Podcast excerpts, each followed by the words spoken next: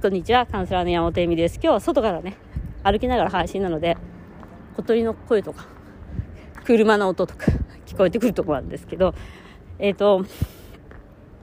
今日はですね、あの、セックスの文化度という話についてお話ししようかなと思います。なんかみんなセックス舐めてんじゃないのって思うことが多くて、あの、うん、やっぱセックスレスになるよな、それならっていうか、セックスのお悩みを、えっ、ー、と、何？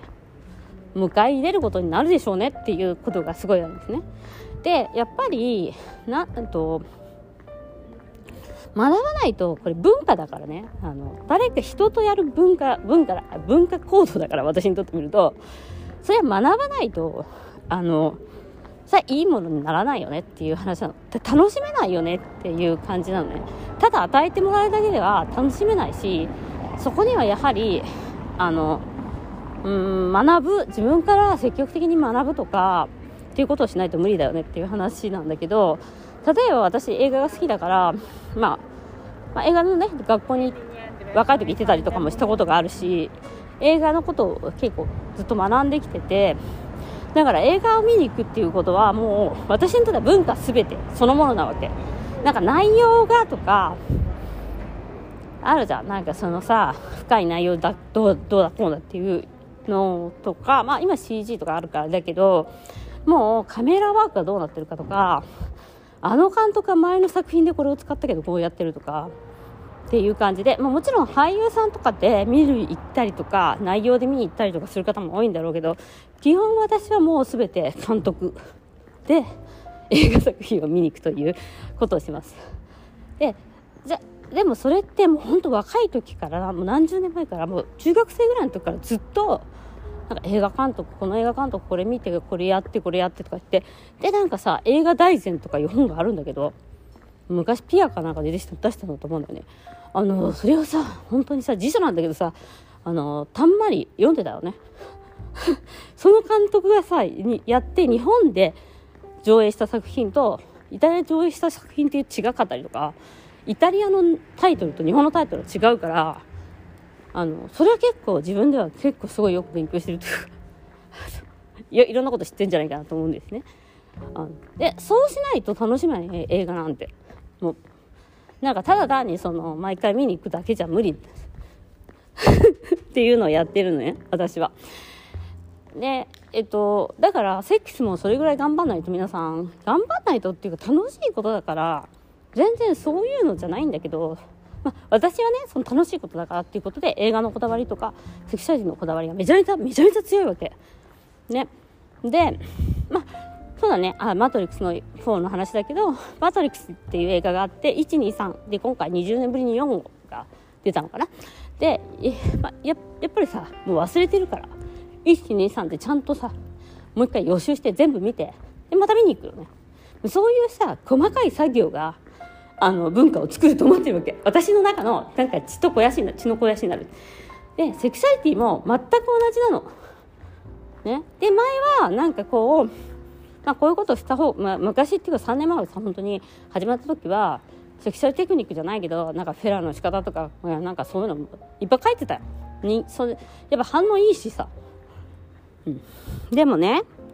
まあ、本が出てるんですよまあそれをセックスにしろまあなんだろうな。あの女医さんの本にしろ何でもいいんだけど本も出てるわけ。でみんなさもうさ何でもタダで無料でなんかブログで学ぼうみたいなさそういうなんか無料のなんかインフォメーションじゃないけど簡単に学べるインフォメーションっていうのを探していくわけ。まあ私もそうだけどね、あの YouTube とか、あのね、やっぱりね、実体験もすごい大切だし、なお何より大切なのは、やっぱり自分がそのものを、えっと、犠牲を負ってっていうか、自分を手に入れないと、もうね、無料のブログで何万回書いたって、まあみんな読めるよ。もうみんな全然勉強してくれないよって思った。なんか、もう読んでないんだみたいな。もちろんね、こうやってポッドキャストでね、しつこくしつこくお伝えしていくっていうのも大切だし、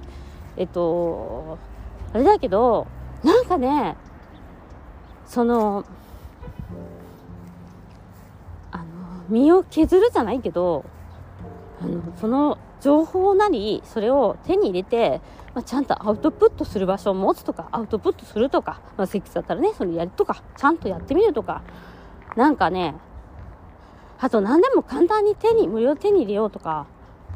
もうねそういうのやめないともうなんだろうその文化だからその文化をあの私のブログ無料で読んでどうのとかそういうことではなくてあのちゃんと手あの手に入れた情報っていうのを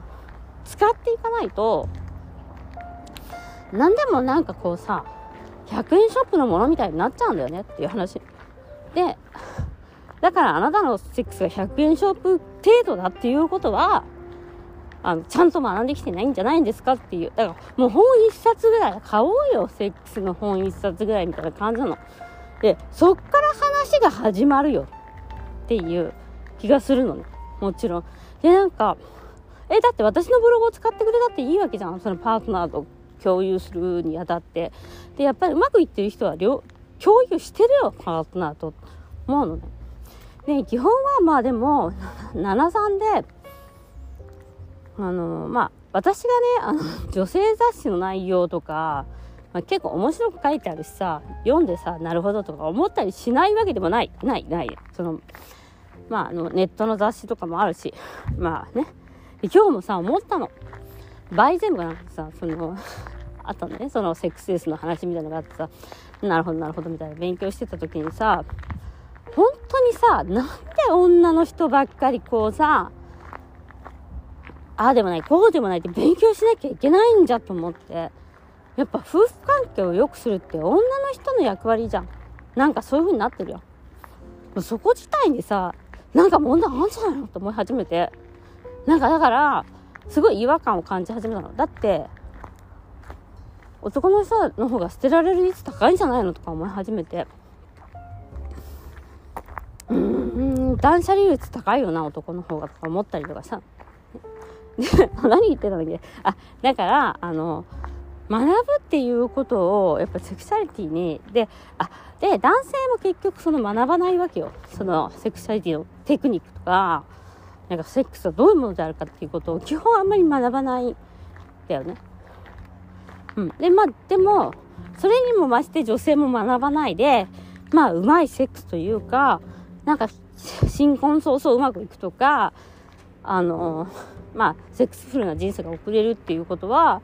やはり難しいのかなと思います。私の経験、私の間違った経験上もそうだった。やっぱりすごい知識がなかったもんなって思う。だから言語化もできないし、えっと、共有もできないし、えっと、そこが問題なんですよね。セックスレスの問題って。お互いに言語を持たない人間っていう。まあ、だから、持たないんだったら持たない、もう、もう、しょうがないや。持たないんだし。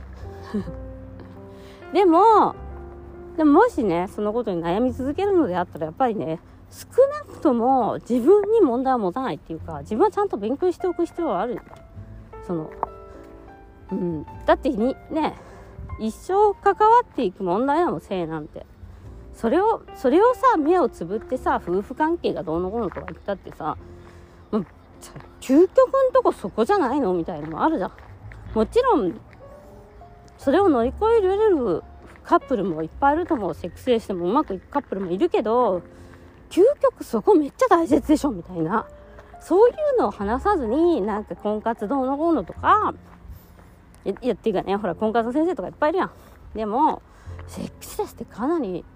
なんか、あの、セックスの相性とかってかなり大切なことなんじゃないかなと思って。それをなんか、ま、学ばないっていうか学ばせないっていうかすることが